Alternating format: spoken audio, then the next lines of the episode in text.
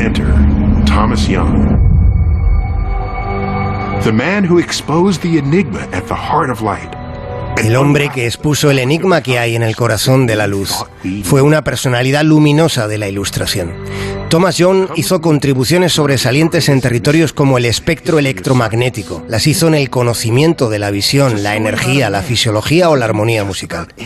Es difícil saber siquiera por dónde empezar cuando se recorren los logros de Thomas Young. Fue lingüista siendo médico, sin dejar de interesarse por la física.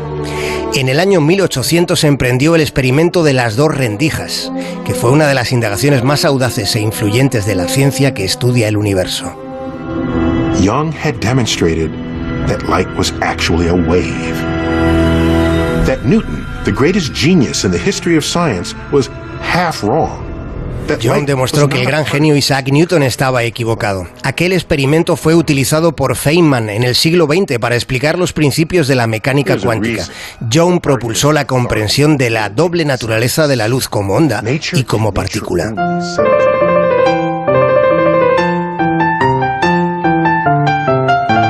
Siendo un adolescente comenzó a tomar clases de baile.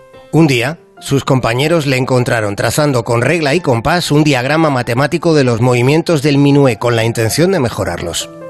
A los 14 años John traducía pasajes de la Biblia a 13 idiomas, incluyendo el caldeo, el samaritano, el sirio o el etíope.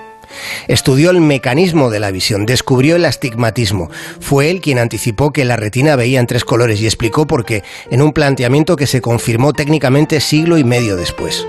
Sus artículos para la Enciclopedia Británica cubrían 20 ámbitos del saber.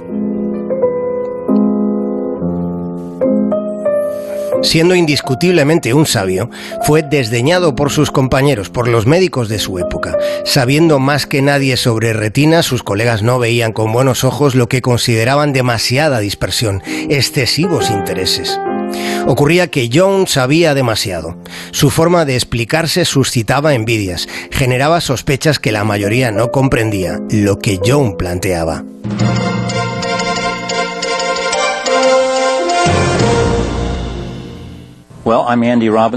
Esta es la voz de uh, Andrew Robinson, probablemente el investigador que más ha estudiado al gran Thomas Young.